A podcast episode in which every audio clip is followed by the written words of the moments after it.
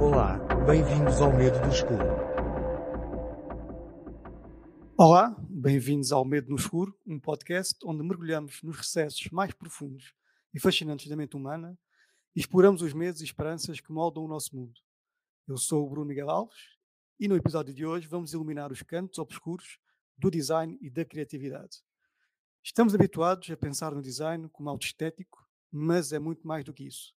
É uma forma de pensar, de abordar problemas e a encontrar soluções inovadoras. E quando falamos de criatividade, falamos de uma força que move o mundo, que nos empurra para além dos limites e do conhecido e nos leva a territórios inexplorados. Para explorar esse tema, tenho comigo um convidado especial, David Simões, gestor de marketing por profissão e artista humorista por paixão.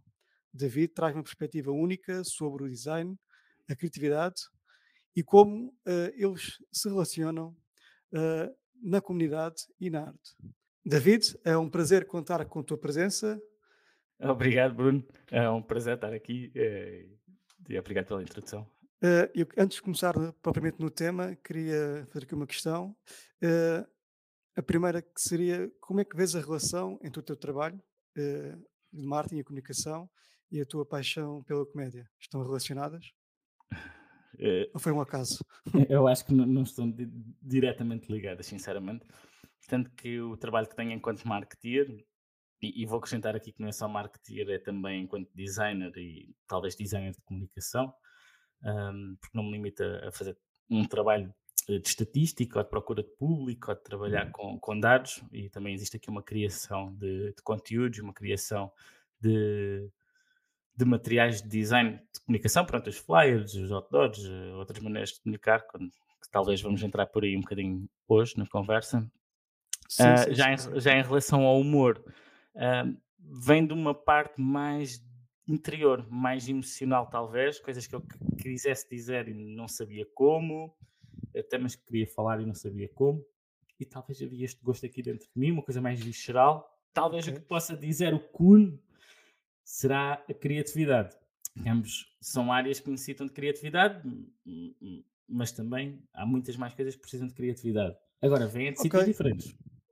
Ok, interessante. Vamos então aprofundar essas ideias, e este é um bocado o objetivo também deste, deste podcast, é tentar aqui relacionar uh, o design com a criatividade, uh, e neste caso, no caso seria com a comunicação e o marketing, mas uh, vamos então entrar neste primeiro debate uh, sobre uh, design e criatividade. Achas que estão relacionados? Achas que estes conceitos uh, são, estão ligados e fazem parte um do outro ou estão diferenciados? São separados? Não, não julgo que estão, que estão ligados. não só no design, mas se falamos aqui de design particularmente de ter criatividade, existe sempre, se calhar, uma, um, um início do pensamento para resolver um problema, porque é isso que o design se propõe. O design propõe-se a resolver um problema. Uh, sempre? Considero que sim. Ou resolver um problema, uhum, ou, okay. um, ehm, no meu caso, que é comunicar, é comunicar alguma coisa objetivamente. se quiseres um design, o design tem que ter um, um job to be done, né? uma coisa, um, algo para resolver, um, um trabalho a resolver. Uh, não é? Um exemplo prático será um garfo. Um garfo pode ter bom design se for útil de utilizar. Já te deve ter acontecido, teres ir a algum restaurante em que o garfo era lindo. Epá, que garfo bonito, mas tu pegaste naquilo e não encaixa bem na mão, é pesado, a comida cai toda. Ah, mas ele é lindo, esteticamente é uma peça de arte. Enquanto design falhou. Ou seja, falhou na sua função. Falhou é, na sua sim. função, não é? Sim. Pronto, e eu, eu queria entrar aqui porque realmente o design parece que é assim algo muito. Uh, pode ter muito, é um conceito muito pode ter muitas interpretações, não é? até porque há vários tipos de design, não é? Uhum. o design de produto, o design gráfico, uhum. o design de interiores, design de interface, mas falando uhum. da internet, não é? O design sustentável, Arquitetura e urbanismo podem ser um design também. Se pensares nisso, moda, todos eles se propõem a resolver um, um problema. Todos... Um problema. E então, aqui, aqui eu queria uh, usar aqui esta oportunidade para fazer aqui esta diferença. Então, e a arte não é também design? Para mim não, mas isto é uma opinião é, que vale o que vale, mas Para mim não, são coisas Porquê? completamente diferentes.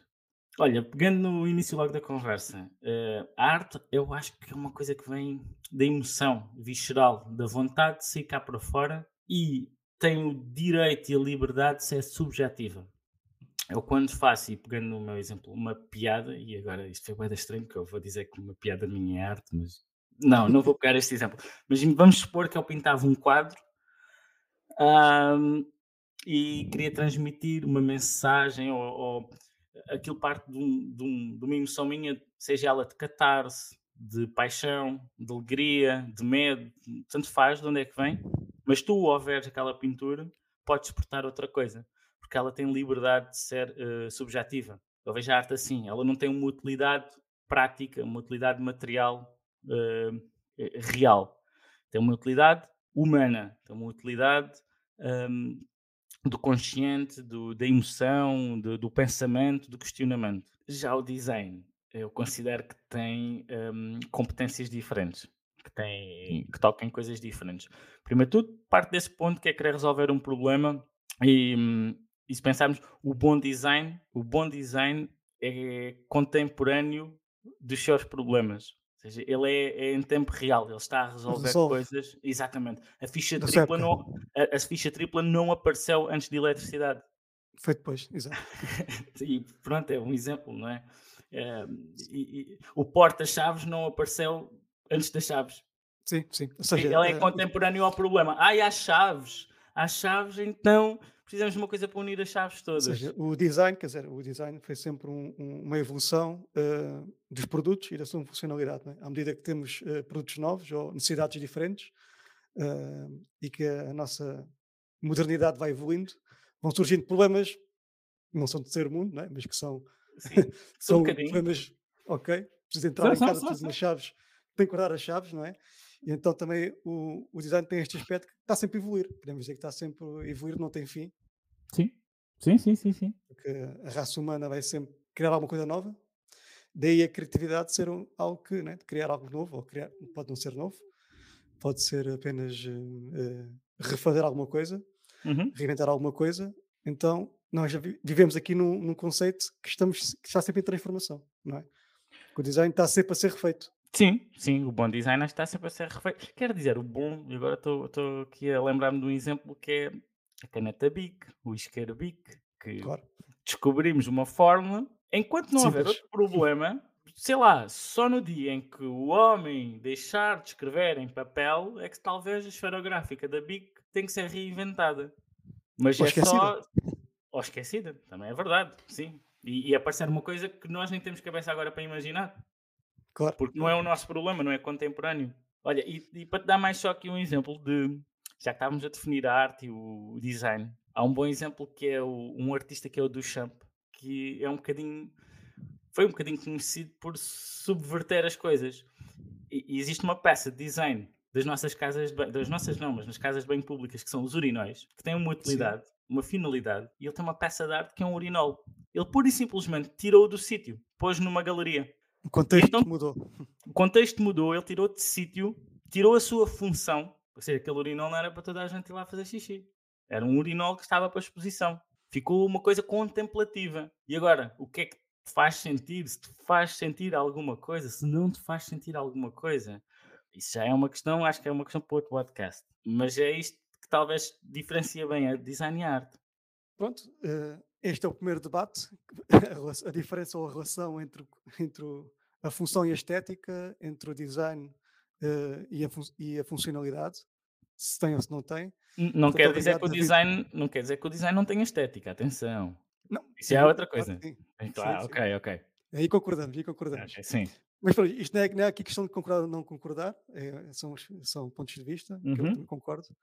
Mas eh, sim, o design eh, ou a criatividade ligada ao design tem muito mais, eh, tem um chapéu muito maior do que a arte, que tem um- uma função se calhar mais subjetiva e menos, eh, e menos objetiva, passando a redundância, porque, porque depende, não é? depende de de- do observador e ao seu sentimento. não é? O artista pode ter esta, esta, o objetivo de causar uma, um sentimento, mas outra, outra pessoa pode ter o sentimento contrário. Exato. Certo. Olha, um, um exemplo possa estar a acontecer agora. uh, um artista famoso, o Banksy. O Banksy faz grafite e stencil Sim, sim. e tenta transmitir uma mensagem. Mas agora nós temos que ver quem está a ler aquela mensagem. Quando ele faz uma, um tipo de grafite que é, uh, uh, vou ser político agora, mas é tipo Free Palestine e sobre a Palestina e sobre a segregação que existe, mas que lado é que está a ver aquele grafite? É o lado pró-israelita ou pró-palestiniano? E Não. entre cada um vai fazer uma leitura diferente daquela obra de arte e cada um vai ter um sentimento diferente daquela obra de arte. Ora, então, então vamos agora entrar aqui no nosso debate principal. Eu tenho aqui quatro temas para discutirmos sobre design e sobre eh, criatividade, Uhum. em separado ou, ou em conjunto. Ok. Eh, mas são quatro temas, vamos falar aqui um, um caso saber aqui a tua opinião, como é que podemos desconstruir isto em conjunto e ver como é que, como é que a criatividade se relaciona com estes conceitos. Pronto, e o primeiro tema que eu queria trazer era o tema do design sustentável. Ou seja, como é que o design pode contribuir para soluções sustentáveis e ecológicas. Isto falando, claro, de produtos. Se achas que já foi mais assim, já foi menos assim, os anos 70, se calhar, havia menos esta, esta visão, agora talvez mais. O que é que tu achas? Não sei, não tenho a certeza disso que estás a dizer. E, e para começar, tipo, design sustentável é uma expressão um bocado. Pá, eu vou tentar me explicar. Design sustentável, acima de tudo, a atitude do designer é que tem que ser sustentável. Tem, que- novamente, é uma coisa humana. Não é o design que é sustentável, é a minha ideia, é o meu conceito e a maneira como eu quero fazer. É possível fazer designs mais sustentáveis? Acredito que sim. Quando nós Sim, criamos e uma- voltando agora atrás, Sim. falávamos ainda há pouco que, hum, né, que o design dependia da, da sua época, né? porque, Sim. E dos produtos que existiam à altura, Uhum. e será que os produtos que existiam à altura, pá, fazer aqui um paralelismo entre duas épocas, dos anos 70 com agora, eh, eh, com agora a época moderna. Achas que a preocupação aí a- ou a agenda mediática estava mais voltada para essa parte da sustentabilidade, mais ou menos? Se né, calhar está- os produtos não tinham, necessidade, não tinham necessidade de ter um design sustentável e agora têm mais? Não, acho que antigamente tinham, se calhar inconscientemente eram mais sustentáveis. Por isso é que nós temos mobílias dos nossos pais que duram uma vida, os carros que duram uma vida que eram dos anos 70, dos anos 80, eh, as coisas já eram feitas com durabilidade. Sim, e acho que aí é o uma. caso, aqui é uma caso da, claro, temos aqui o caso da FNAC, aquela empresa portuguesa Hum, que construía ar-condicionados e eletrodomésticos que duravam 20 ou 30 anos, mas que foram à falência. Porquê? Porque os produtos duravam 20 ou 30 anos. E, exatamente. portanto, E, e então era um design- era um design criado para falhar, não é? para, para não falhar. Para falhar, para ser substituído. Não, mas por isso é que foi à falência, não é? Porque não falhava. Sim, Era, falhava. perfe- era perfeito para a sua utilidade. O que, o que- que eu quero imaginar é que eh, isso é uma discussão ainda muito maior, porque é, tem que se descobrir novos modelos económicos para permitir que o, que o design seja verdadeiramente sustentável. Porque não é atrativo para uma empresa fazer uma coisa com o melhor material que é mais caro, com maior durabilidade que se vende menos. Ah, e o consumidor, o- a- se calhar a classe média e a classe baixa, que são no, no dia a dia o comprador, se está com pouco dinheiro, se tem pouco capital, não tem capacidade também para esses produtos. Então, se calhar, aqui tem que ser arranjado Então- um novo modelo económico para que isto seja sustentável. Ok, então vamos falar de modelos económicos. E essa filosofia, se formos por aí, já existe, Uhum. que é a questão do, da, da economia circular, é? em que se pensa a linha do produto, desde a sua criação, desde a sua mineração dos materiais até à sua reciclagem. Uhum. Essa filosofia existe. E agora entraste num ponto interessante que foi, mas será que, porque nós podemos pensar, ou seja, eu posso criar um produto mais sustentável de todos, só que tem um preço muito alto. Uhum. E como é que nós relacionamos a parte económica de uma empresa que tem que vender para existir e, e- e- ter eh, subsistência e viabilidade económica para uma necessidade de eh, tem que que seja que o produto tem que ser tem que estar ao alcance de quem compra. Como é que nós resolvemos essa questão? Não sei, Com é design. uma- É uma pergunta difícil, porque eu não, não tenho a resposta na ponta da língua para um paradigma desses. Qu- Claro, É, eu acho que eh, é, aqui a questão também não é encontrar uma solução, porque se exato. encontrássemos, É, estávamos ricos, não estávamos. é?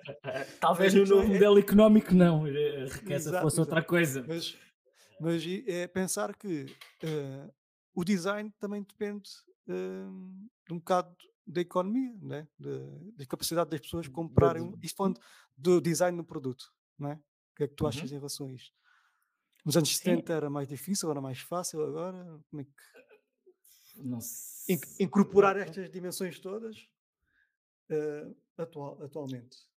É- é- é- Falando do que vivi, e não foi nessa época, não é? Falando do que vivi, e sendo que nasci em 89, ou seja, foram os anos 90, os anos 2000, os 2000 e fora, eu- o que posso dizer é que me parece que existe essa consciência da sustentabilidade por termos em alguma fase esquecido dela. Ou seja, existir uma, eh, uma não queria usar a palavra loucura, mas uma sim, uma uma loucura na, produção, na criação, toda a gente é- faz um produto, toda a gente mete, um- não é? Nós hoje em dia entramos nos Amazones, no AliExpress, no Uhum. existe de tudo. Será que precisávamos? Ou seja, chegou-se a um ponto em que se produz demais, talvez, e, e, e, e, causa-nos um problema. Claro. Talvez possa ser o design resolver esse problema. Se é um problema. Era essa, a minha, era essa a minha questão, era para que eu queria ir, que é, então temos um problema, que é a economia e a necessidade de, e a necessidade de criar produtos e tê-los disponíveis a um preço eh, af- affordable para Uhum. a classe média, e será que o design pode ter um papel nesse, ou pelo menos sim, um pequeno papel na resolução deste problema? né? Pode, Como, é que, eu- como é que o design de materiais... no. Olha, eh, até, até de uma maneira que é na maneira como é produzido. Exato, talvez exato. se conseguirmos fazer novas linhas de produção em que hum, ou não sejam exploradas tantas mãos humanas para produzir alguma coisa e pronto, e voltando a falar aqui de economia e de, de política, hum, há pessoas que normalmente são exploradas e normalmente as coisas são feitas noutros países para serem importadas e gastar gasóleo de um avião que vai atrás, leva dali o material para meter ali. Isso já não me parece que seja só o design a poder resolver. Isso já é geopolítica, já é economia e por melhores eh, é o por supply, melhores que sejam as, as intenções do designer e do design, depende disto, depende de uma política que a empresa tem, que tu trabalhas, depende da geopolítica, onde é que os materiais estão, eh, quem pode produzir. No fundo, tu- variáveis. há aqui no fundo variáveis. pode partir só de uma coisa que é a tua ética no que é que tu queres fazer ou não, no que é que tu queres produzir ou não. E não achas que há, há uma pressão cada vez maior sobre as empresas para produzirem hum, produtos sustentáveis? Pelo menos temos assistido a cada vez mais que é, este é um green product, este é um... um- Este É, e não será só um selo. Pois, é Tu, tu ainda há bocado falavas na ideia de hum, economia circular. É bonito, mas funciona para já. Eh, Eu gosto muito de uma teoria que é a reciclagem é bonita, mas a reutilização é ainda mais bela. claro, E nós reutilizamos pouco. Muitas vezes queremos reciclar, o que vai des- despender energia, e energia, ecologicamente falando, vamos causar CO2, poluição, tudo mais, e pensamos pouco na reutilização. Então se calhar a solução para, uma solução para o problema é desenhar produtos que possam ser, ter várias utilizações. por exemplo. Talvez, talvez, talvez. Pronto, acho que, é um, acho que já fomos aqui um, Ah. um bom bocadinho deste tema sobre a sustentabilidade e o design. Uhum. Acho que foi. Fizemos aqui várias perspectivas e várias variáveis em, em discussão. É isso, tem muitas variáveis. N- n- Não podemos só culpar o design por isto, Não, mas também não mas esperar pode- que ele seja o o salvador. Pode ser também, mas pode ser uma parte da Pode solução. ser uma parte da solução, exatamente. Ok, então, tema 2. Isto, isto no, fundo está tudo, está tudo encadeado. Uhum. Falar aqui um bocadinho sobre a inovação tecnológica e explorar o papel do design na tecnologia e como isso afeta o nosso futuro. Não é? Como é que a tecnologia, né? é, agora tem o, é o- Ah. um- Pode- pode- a grande a grande a parte do consumismo, calhar, atualmente é também a parte tecnológica, não é? E aqui parece, parece que tocamos um, vamos tocar um pouco eh, no, no ponto atrás, mas é Uhum. inovação tecnológica Mas toca e um papel do design. bocadinho, mas toca um bocadinho até de um ponto que eu estava a falar, que era da tal história das linhas de produção, da maneira como produzimos e da. E uma coisa que está muito na moda de falar que é tanto a inteligência artificial como a automatização dos processos, eu vejo de um lado otimista isto, em que isto pode solucionar alguns problemas e pode solucionar hum, a eliminação de trabalhos precários e dar espaço. Existe muito aquele medo de ah, uma máquina vai tirar não sei quantos postos de trabalho. Mas o que nós temos assistido também no- na, no- na humanidade é que são criados isso. novos, novos postos com os novos problemas que aparecem. Se existe uma máquina nova, alguém tem que saber arranjar aquela Claro. máquina, alguém tem que saber manobrar, alguém tem que saber, ela desenhar, fazê-la. E então, Antes, é? Antes o meio de transporte eram os cavalos e agora são Exatamente. carros. exato. E, Basta e- e é o impacto que isso teve, não é? Se calhar nos primeiros 5 anos que apareceram eh, carros, vai, eu estou aqui a exagerar nos primeiros 5 anos, já estou aqui a delirar, mas nas primeiras vezes as pessoas que tinham carroças pensavam, ah, estes desgraçados estão-me a tirar o trabalho. Olha, um bocado, o co- contemporâneo é o Uber e o táxi.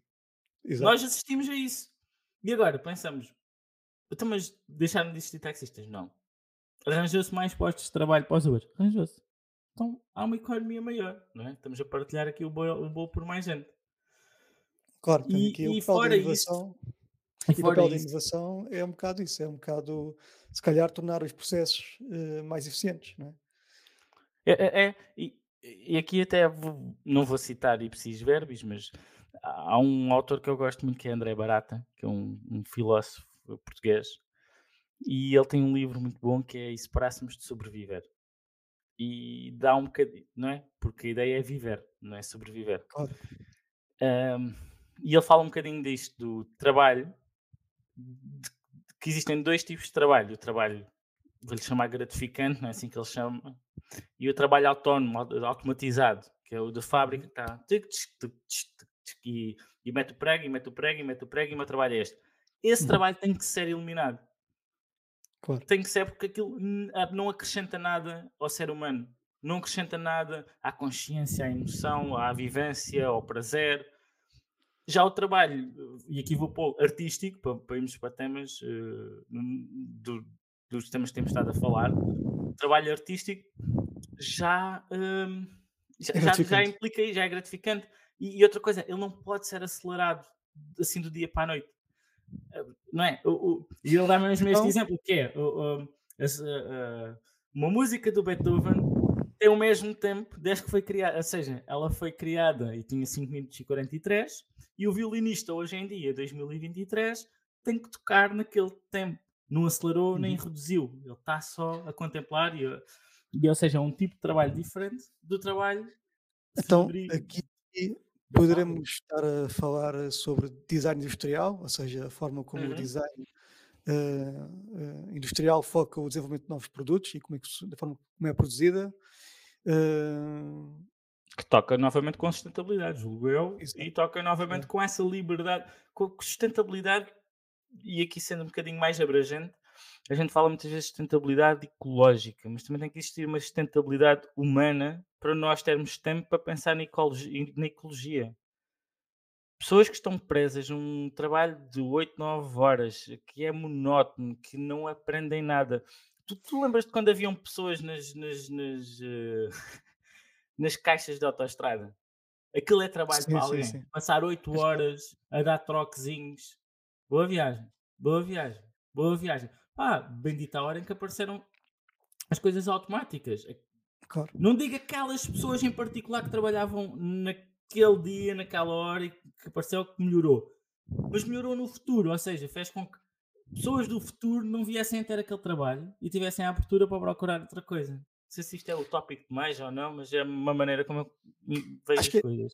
Acho que é um caminho e, e o, tema, o segundo tema era um bocado abordar esta questão da inovação tecnológica e como isso impacta o design das sociedades, do trabalho e da produção de novos produtos ou de serviços. Eh, pronto, podemos, acho que podemos passar para o terceiro tema, que vai, vai entrar um pouco no que estavas a falar há pouco, que é um Uhum. bocado do design social e cultural, não é?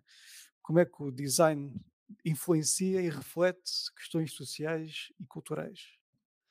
Acho que começamos esta conversa com isso, que foi a questão de o, o bom design é contemporâneo aos seus problemas. Ou seja, por isso é que é social e cultural. Ou seja, os, os problemas que existem na sociedade ou a demanda de sobre algo que existe na sociedade tem que ser dada e depois uma resposta que muitas vezes é dada pelo design de novos produtos, e daqui estamos a falar de produtos principalmente.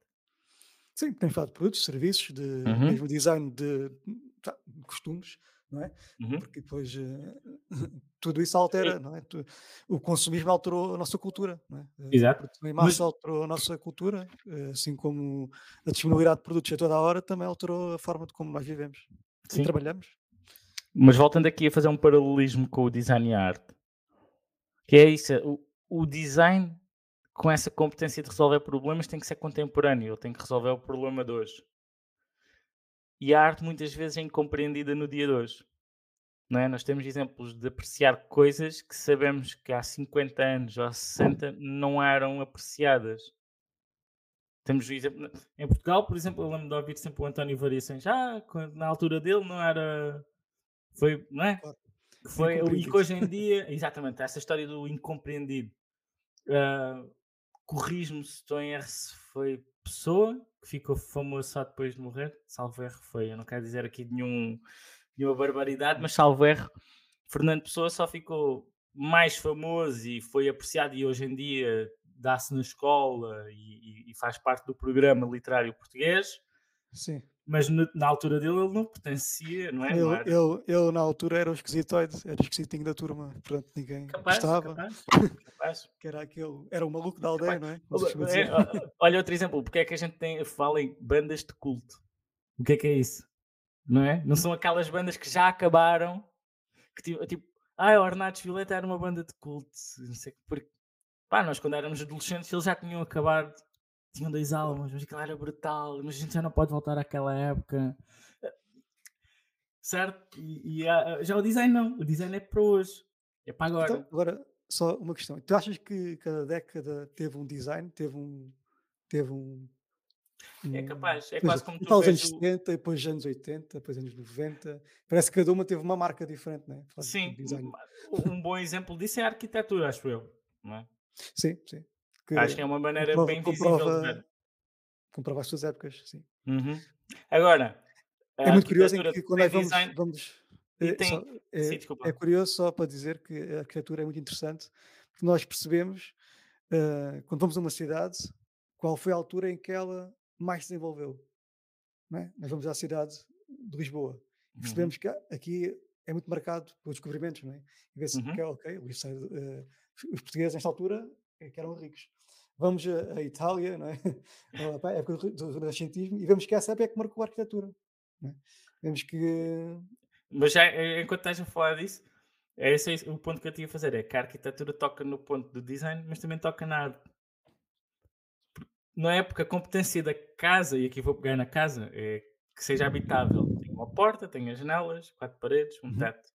Tudo o que tu acrescentas a seguir são apontamentos artísticos. Se tem curvas, se não tem, se este pilar é mais assim, se é menos assim, se as escadas são de fora, se tem corrimão, se não tem corrimão. era uma E, corrente artística, não é? Corrente exato. artística da É isso, época é- também. elas são às vezes inseparáveis, não é?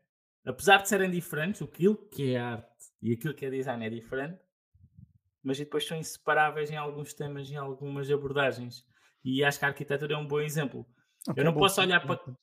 Não posso olhar para qualquer parede e dizer que é uma obra de arte, mas posso olhar para alguns e dizer que são. Exato. Como se calhar daqui a 200 anos vão olhar para a nossa arquitetura e dizer, epá, muito boa, muito bonita. Ou não. Ver, ou não. Ou É não. isso. Ou isso pode- podem ser incompreendidos agora. Exato. Se calhar aqui no futuro vão ser, vão ser todas Uhum. redondas e as esferas. E o que era bonito é agora estes quadrados, pronto. Para terminar o ponto, então essa relação que existe entre design eh, e arte na arquitetura Eh, e do ponto que estavas a falar, que as cidades uh, notam-se a marca arquitetónica da época em que foram mais, mais relevantes, também é um toque bastante artístico.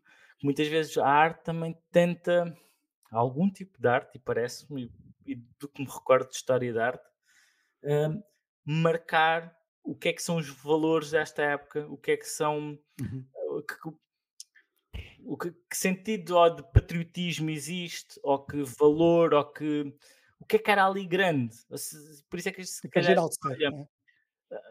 os egípcios, por exemplo, que a gente agora olha para as estátuas deles e para as construções deles e aquela uh, maneira de louvar os deuses, os deuses que eles acreditavam, a história né, da altura, tentar chegar ao céu, representa muito aquilo que eram os valores da altura e não os de agora.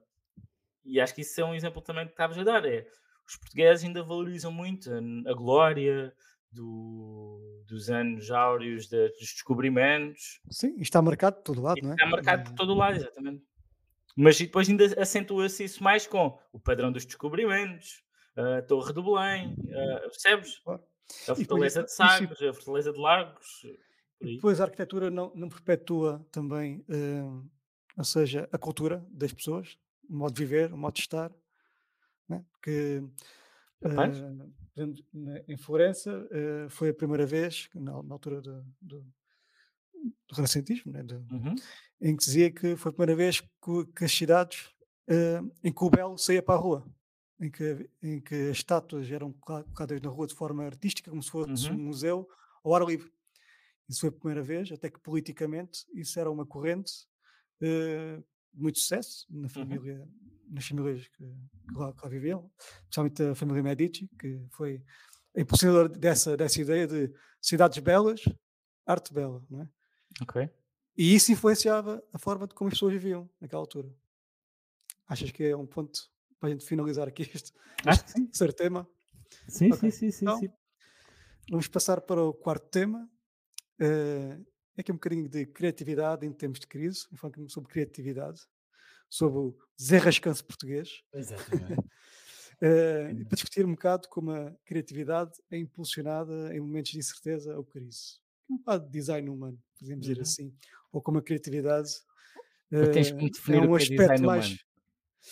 Pá, design humano, quer dizer, é, é, é um bocado tu, ou seja, tu uh, quereres uh, crescer e aprender coisas novas todos os dias e ter, uh, um, ou seja, é, é um bocado a tua posição, como é que tu queres ser visto ou posicionado no mundo, okay. como é que tu vives, é um bocado os teus ideais, um bocado as tuas religiões ou filosofias de vida. Tive um bocado de receio que design humano fosse o contrário, tentar moldar humanos. E então isso era uma doutrinação, tipo, Pensei que fosse algo assim, mas não, ok, ainda bem que definiste. Bem, a nossa cultura é um bocado isso, não é? A nossa cultura atual doutrina-nos um pouco a ser ir para a parte consumista, para a parte, não é? Sim, sim, sim. sim, sim. Mas achas que isso Nós somos, está... somos, moldados, somos moldados um bocado pelo, pelo nosso ambiente. Ok, mas achas que é explícito que existe tipo, ah, esta instituição não, não, tem não. o. Não, é isso? Não, ok, ok. ok. Mas pronto, era mais abordar este, uhum. este, o espaço mais da criatividade humana uh, no seu. Aqui que fala muito do desenrascanço português. Em tempo de crise. É, é, verdade. Eh, é uma palavra bem portuguesa. É saudade e desenrascar, não é? São as duas palavras mais portuguesas. E hum, em tempo de crise, eh, acho que é sempre uma boa altura para aparecer. Não, não, mas é isso. Em tempos de crise é sempre uma boa altura para aparecer boas ideias. É quando elas são precisas, na verdade. Para forçar a, para forçar a mudança? Ou para forçar a mudança. Vamos dar aqui um exemplo. Isto eu tenho medo de ser ambíguo aqui, mas na pandemia, não é? Houve um grande problema. Mas Sim. apareceram mil e uma soluções. Claro. Mas agora só, foram sustentáveis. Exato, mas foram sustentáveis. Muitas delas não. Claro. Produziu-se demasiado lixo e temos coisas agora, se calhar, produzidas por uma pandemia que já não já não, não existe, já não estamos a vivê-la. É isso. voltando novamente atrás, é, têm que ser novos modelos económicos e novos modelos de políticos que, que permitam que exista outra maneira de pensar e que permitam que as empresas e as pessoas possam sobreviver de, de, de, de ideias e vendas e, e produtos sem ser desta maneira como o capitalismo tradicional que a gente está a viver, de crescimento infinito, tudo tem que um ano vender um, o ano a seguir dois, depois quatro, depois oito, e sempre a subir. Depois, quando não sobe, é um drama. A gente tem que conseguir arranjar um modelo em que as coisas sejam um bocadinho mais sustentáveis. É difícil, é. Se calhar tem que falar com alguém mesmo muito inteligente, não é comigo. acho, que não é, acho que não é aqui neste foro. Também não tenho uma, uma, resposta para isso. Mas a questão é, é, e a criatividade, e falaste num ponto interessante, que é a questão da, da pandemia, Uhum. é a forma de como tipo, empresas tiveram que transformar completamente a forma de operar para, pronto, para tentarem manter os postos de trabalho, os trabalhadores e tentarem a Exato. sua, manter a sua operação eh, Uhum. eh, diária, não é? Eh, e, é e- e é estranho, é estranho e é curioso É, como, é- esse- houve- como houve essa altura houve tanta criatividade a ser, a ser, mesmo os artistas tiveram que arranjar novas formas de. Uhum. e Eu comprei uma peça de teatro, por exemplo, na pandemia. Percebes? Eu comprei uma, para ver numa televisão. Era uma peça de teatro que estava em cena quando a pandemia começou. Como eles não conseguiam ah, ter público, os chamaram cameramenos, gravaram e ah, meteram disponível. Tipo, pagavas 10 euros, ou que era, em vez de pagares os 20 ou 25 do bilhete presencial. E durante 24 horas ou 48 horas tinhas a peça para ver. Foi uma. é, Estou-me a tentar lembrar. É a última hora. A última hora Última hora. que era sobre um, um jornal que estava a fechar. Era engraçado porque também tocava em assuntos que estavam a acontecer também, tipo a dificuldade dos trabalhos, mas não, falava nada da pandemia, era uma coisa, é um texto bem mais antigo. É a última hora, é com Miguel eh, Guilherme e Ruef. É bom. E assim, e, e aqui eh, Hum. a criatividade né, torna- Uhum. torna-se uma urgência quando, quando existem situações de, é, de- incerteza e de crise muito grandes. Não é? Uhum. E hoje, atualmente, falamos tanto de, de, de alterações climáticas e de pressões que, que vai fazer na- nas gerações futuras. Mas acho que é o tempo certo que nós devemos estar a ser mais criativos para mudar estes modelos todos. Para criar estes modelos todos novos de governança, de criação de. Não é? Do novo capitalismo responsável e sustentável. Sim, ele tem que ser pensado e questionado, pelo menos. Não, não, não, eu, no meu ponto de vista, não podes só aceitar. E, ah, é assim, é o que é. Isso nunca foi, nunca foi o que é. Ou seja, todos os dias são diferentes. Ao longo das eras houve sempre ideias e conceitos diferentes. Tu, é isso, consegues imaginar alguém há 500 anos atrás, ou 800 anos atrás, ou mais, que imaginasse o que é a democracia que nós temos hoje? Democracia representativa. Pá, podes falar que os gregos inventaram democracia, sim, mas esta que temos hoje, em que ah, as mulheres também votam, os estrangeiros, os- os- não há escravos, são, são tudo ideias e, e, e ser humano é ter ideias, é ter abstrato, acredito muito nisso, ou seja, nós, nós conhecemos e relacionamos e falamos e hum, interagimos muito com o abstrato, com ideias abstratas, com valores, com moral, com a arte também, olha, são coisas que não são palpáveis, não é? A gente diz muitas vezes que mexe por paixão ou por amor. Não é? Isto não é palpável, é abstrato. E nós somos um animal que tem essa capacidade. E, e- e acho que é. Que, que é- Perdi-me um bocadinho agora. Sim, estamos a falar aqui. Pronto, a criatividade, eh, ao fundo, a criatividade tem, um, tem uma função, eh, se calhar, importante na procura dessas soluções, novas, novas soluções, Uhum. não é? Eh, e pronto, esta parte aqui do design humano é um bocadinho mais abstrata, era, um- era um bocadinho esse objetivo de tentarmos imaginar um futuro diferente, não é? Exato. É É isso, então tem- ele tem, é isso, eu comecei assim uh, uh, esta, esta parte da resposta que foi temos que pensar e questionar. Estavas-me a falar uh, de, de- do, Não é? do- E, e- a questão de inovação tecnológica, do design sustentável, eh, do design social, cultural, que é a forma como nós trabalhamos e vivemos, eh, e por onde é que queremos ir, não é? Onde é que queremos ir? Onde é onde é que estamos a ir? A gente, já sabemos para onde é que estamos a ir. Não é para um sítio bom. Uhum. E portanto, acho que este é o momento, né, se calhar, de pensarmos aquelas coisas mais idiotas, como o RBI, talvez, entrar a Assim, pensar nisto mais a sério, ou como o rendimento universal, ou outras formas de, de trabalhar, não é? Nós vivemos numa sociedade que está com, eh, que a sua demogra- demografia está, está a decrescer uhum, e, portanto, eh, uma demografia, demografia em crescimento traz eh, impactos graves naquilo que é a sustentabilidade do nosso modelo económico, que é, que é uhum. socialista, né? ou seja, como é que nós vamos sustentar a sociedade do futuro? Não sabemos. Acho Então que que também existe uma tudo. eh eh Né? exato. Pondo aqui uma laracha na fogueira, eu acredito que a tecnologia e aquela história que nós estávamos a falar de repor de de repor automatizar alguns trabalhos para libertar pessoas de trabalhos monótonos, acredito que isto é um caminho e nesta ideia de que vão haver menos postos de trabalho ou ou as pessoas vão trabalhar menos, eu também acredito que a tecnologia tem que ser taxada. Ou seja, que se eu pago uma segurança social, a caixa do Pingo Doce automática também tem que ter uma cota, porque Uhum. está a substituir alguém humano, poderia estar ali, e eu sei, eh, eu disse que concordo que aquele trabalho acabe porque é repetitivo e coisa, mas não invalida que aquela pessoa também contribuísse com algum valor e a gente estava a fazer esse bolinho, não é? a pensar no nosso futuro, nas nossas reformas, nos nossos filhos, nos filhos de quem virá. hum, Uhum.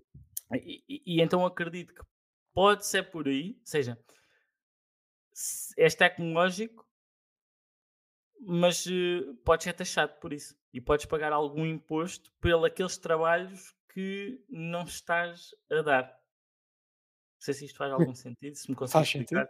Não, faz sentido, sobretudo porque é, isso vai ser um bocado, um bocado é a nossa, o caminho inevitável eh, da, Uhum, s- da humanidade. né? Até, até porque ouvi um autor, agora não, não lembro do, do, do autor, mas tinha uma ideia que eh, nós temos que pensar seriamente o modelo de trabalho e o modelo da da criação da família. eh, que nós precisamos de, né, nossa, algo- nossa, como é que é, nossa a comunidade europeia ou a Europa está em, precisa de pessoas, não é? E nós uhum. estamos a importar pessoas, certo? Mas temos que também ir para o outro lado de melhorar a capacidade e a vida das pessoas, né? que é o life-work balance, né? o equilíbrio entre a vida profissional e a vida pessoal, de forma a podermos ter tempo para ter os filhos. E uma dessas coisas que eu vi era eh, que a mulher devia ter sete anos de, de licença. licença. Tu estás a falar Hum. da utopia para realistas, provavelmente. Possivelmente é isso, sim. Do de- Ruther, Rutherberg ou Rutherberg, Exatamente, exatamente. é qualquer assim, não? É, Rutherberg ou Rutherberg, também não me lembro nome, mas é também estava-me a Ou seja, alguém já está a pensar, já pensou, ou É isso, temos que coisas, ter é? pensadores, temos que ter pensadores hum, sobre, sobre esses assuntos e, e- e fazer essas questões e implementar estas ideias que, novamente, são bastante abstratas, muitas delas, não é? Sim. Ok, muito bem. Uhum. Acabamos com esta visão do futuro, ou um bocado futurista, não é? Eh, e vamos entrar aqui para outro segmento que é assim mais descontraído. Ok. Até agora tem sido descontraído, até agora tem sido, é? Uhum. Mas ainda mais, ainda mais. Que é o Sim. separador engolir sapos, que é um momento de desconsolo, ou seja, que é para ti qual é o peça de design que mais te desconsolou? eu não, Que te não deixa vinha desconfortável. preparado assim. Não vinha preparado para te responder assim uma peça Até de eu vou, design. eu vou, que- enquanto tu o- pensas, eu vou dizer Uhum. aqui a, a minha, o que é que eu acho Uhum. que, que, é, que é o falhanço total do design. Ok. Eh, e eu queria falar sobre o design de interiores dos anos 70. Hum.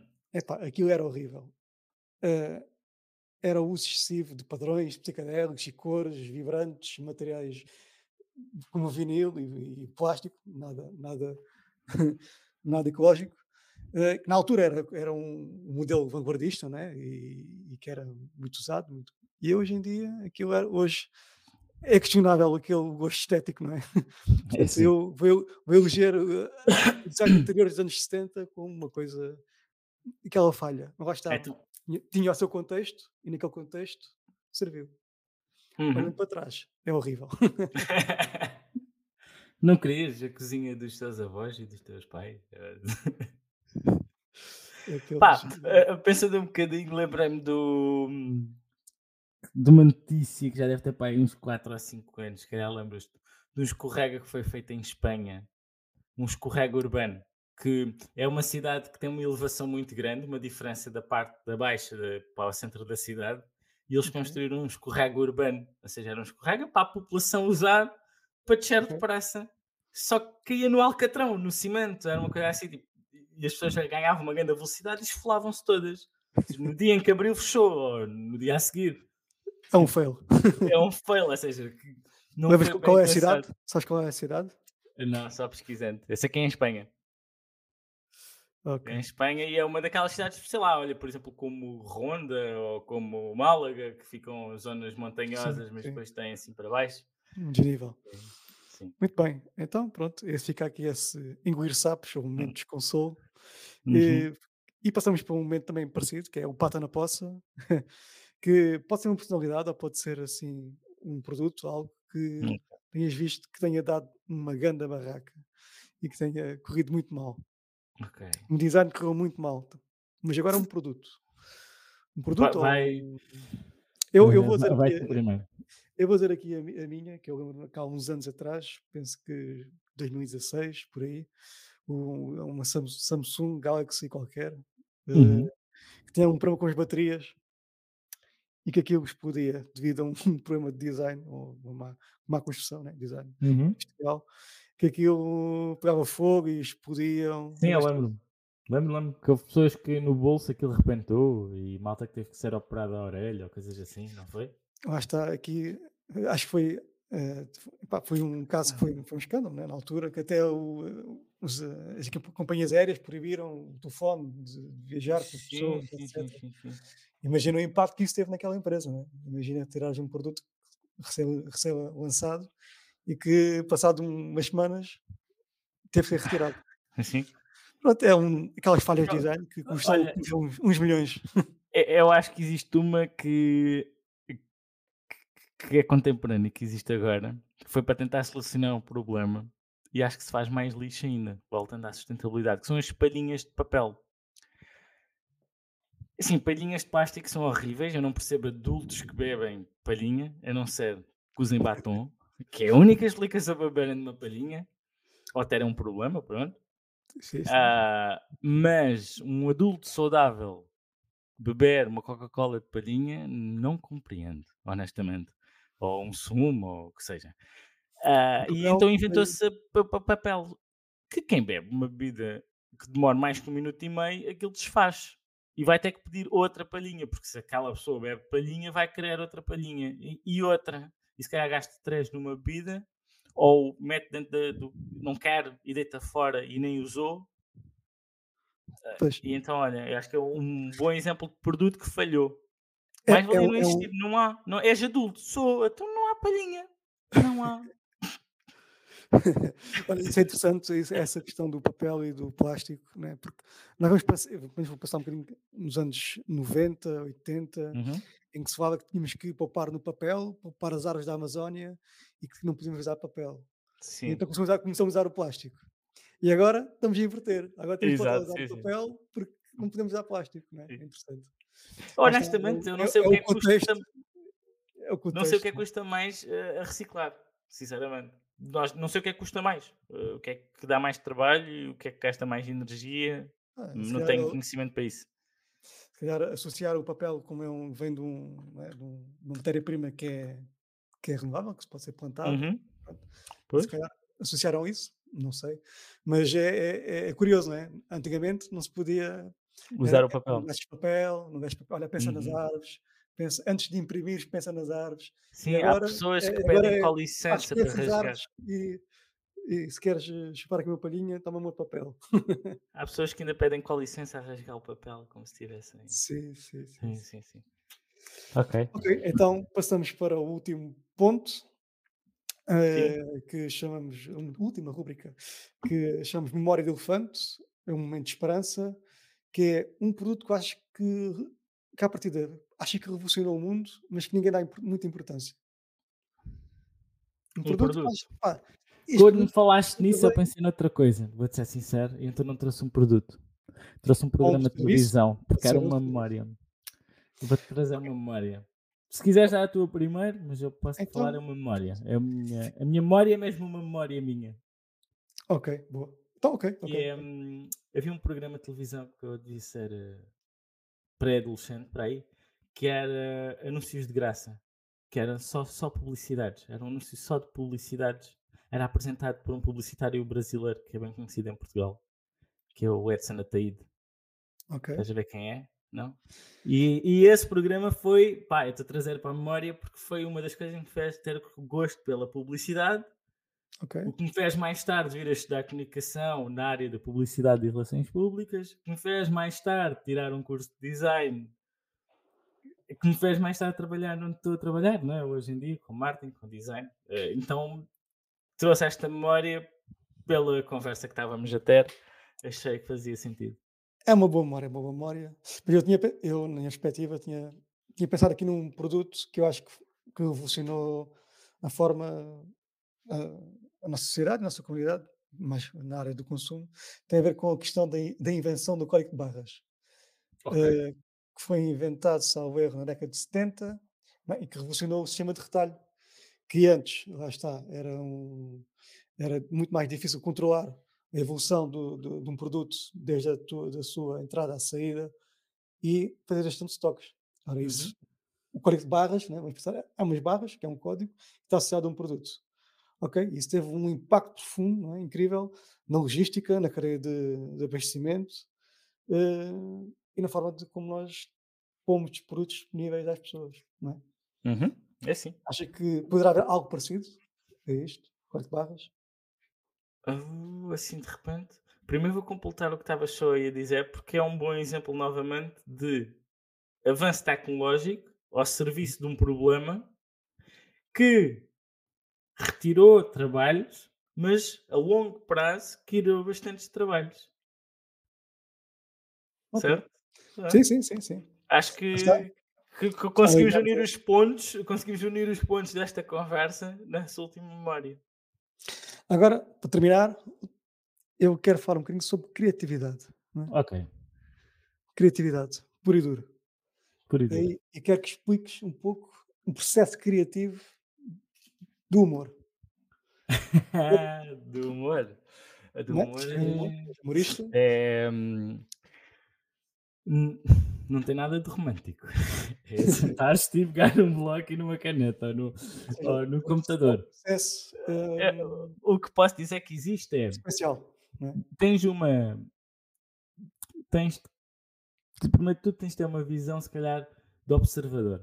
Gostar de observar, eh, de estar atento a pequenas eh, coisinhas da vida, pequenas coisas que acontecem em toda a gente, mas nem toda a gente repara, eh, tiques. E, e- e eu vou falar da minha maneira, não é? Do meu processo criativo para escrever. Ok. Costumo andar sempre com um bloco, tenho sempre um bloquinho comigo. E quando me vem uma ideia à cabeça, ou quando vejo alguma coisa curiosa, eh, nem sempre tem que ser logo a piada.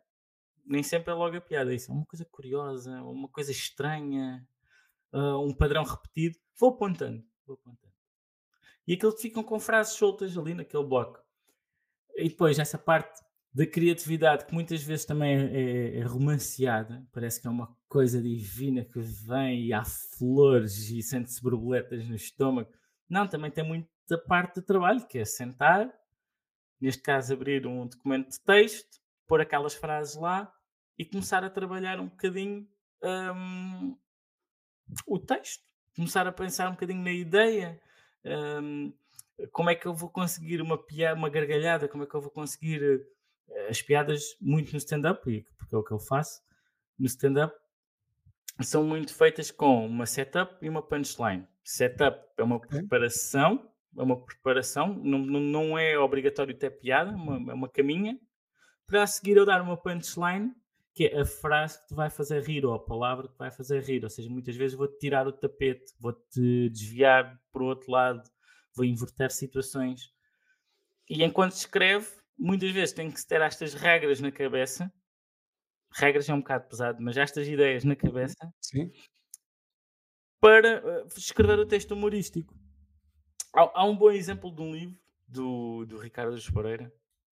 Já que estamos a falar de humor, temos que falar aqui do, de um dos nossos grandes. E ele, o livro que tem que é A Doença, o Sofrimento e a Morte entram num bar.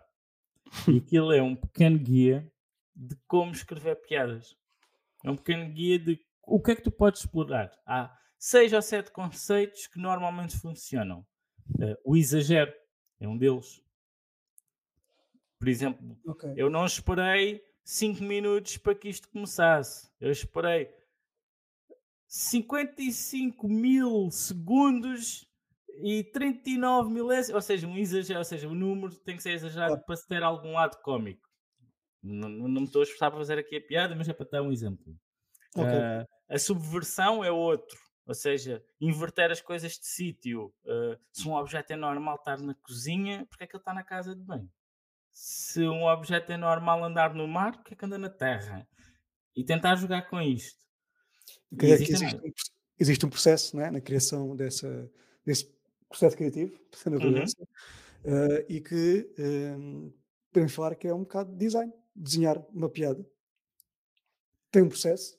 Tem um processo, sim. Uh, não vou-lhe chamar design. não lhe vou chamar design, porque também parte, parte um bocadinho também daquilo que tu sentes e daquilo que tu viste e daquilo. Ou seja, eu não estou a tentar solucionar o problema de ninguém. A não ser então, o meu, querer pôr coisas então, cá para fora. Então é uma arte. É, é capaz, vai. Não me quero chamar assim, mas é capaz. Então não tem... mas, deres, mas olha, se deres um. Mas tem, mas, tem um mas tem um objetivo, tem um job to be done, que é fazer rir. Tem um objetivo que é fazer rir. Mas. E quando não faz? Pronto. E quando tu achas piada. E... não, mas olha, se quiseres ir aqui um bocadinho mais fundo só para isto. De. Eu falei que tem regras e em estrutura, mas tu não vais me dizer que o fado Pode ter é vários, design e, e, que não e que, mas existe uma estrutura e uma maneira de fazê-lo, ou seja, aquilo existe uma métrica, não é? Existe uma métrica, existe uma cultura, uma ancestralidade que depois tem que ser minimamente cumprida aquela estética para aquilo ser fado. O samba a mesma coisa, uh, kizomba a mesma coisa e pronto tu fores. E todos os estilos de música são estilos artísticos, são, são, são formas de arte. Então, e seguir uma receita é é criativo? É um processo criativo que, que é, é, design ou é arte? Não sei, não sei. Uh, a cozinha, se calhar, tem mais de ciência do que de arte. É, tens que seguir uma receita, não é? Como tens que seguir uma receita para escrever uma piada. Que pode, pode, em vez de pôr sal, podes pôr pimenta, que em vez de, deste produto, podes pôr outro. Certo? Sim, sim, sim, sim, sim, sim. Isso sim. Uh, uma das coisas Sim. mais comuns na, nas piadas é a regra, a regra dos três. E se calhar a partir de agora, quando começares a ouvir piadas, vais, vais ver isto. que é a regra dos três. Tu vais um, dois, a terceira tem piada. Uh, dá um exemplo de uma piada que uso como abertura. É, pá, ainda bem que estamos aqui. Uh, um ano horrível, um ano mau. Pá, começou mais uma guerra. Perdemos o nosso governo. Os desertos fizeram mais uma tour. Exato. E pronto, a terceira é absurda. A terceira sai da. É por aqui. E a regra dos três é muito utilizada também. Ah, ah, o, o tentar arranjar paralelismo nas palavras, aquela história da beira da estrada é diferente da estrada da beira. Tentares uhum. fazer isto também normalmente tem piada. Ok, muito bem. Uhum. Obrigado, David. Acho que uh, percorremos aqui um caminho onde falamos de vários temas, falando uhum. de design, uh, de inovação e criatividade, e, e, e, foi muito interessante, tocamos aqui em vários pontos. Uh, e portanto acho que vamos fechar aqui o nosso, nosso podcast de hoje. Obrigado pela tua presença. Pronto, Obrigado. E assim chegamos ao fim de mais um episódio integrante do Medo no Escuro. Hoje mergulhamos nas profundezas do design e da criatividade, explorando como estes conceitos vão muito mais além da estética, moldando o mundo à nossa volta e influenciando cada aspecto das nossas vidas. Aprendemos que o design não é apenas sobre criar objetos bonitos, mas sobre resolver problemas, inovar e pensar no futuro. É sobre entender as necessidades humanas e responder a elas, de formas que são ao mesmo tempo funcionais, sustentáveis e belas. Criatividade, por outro lado, é a faísca que acende a chama de inovação.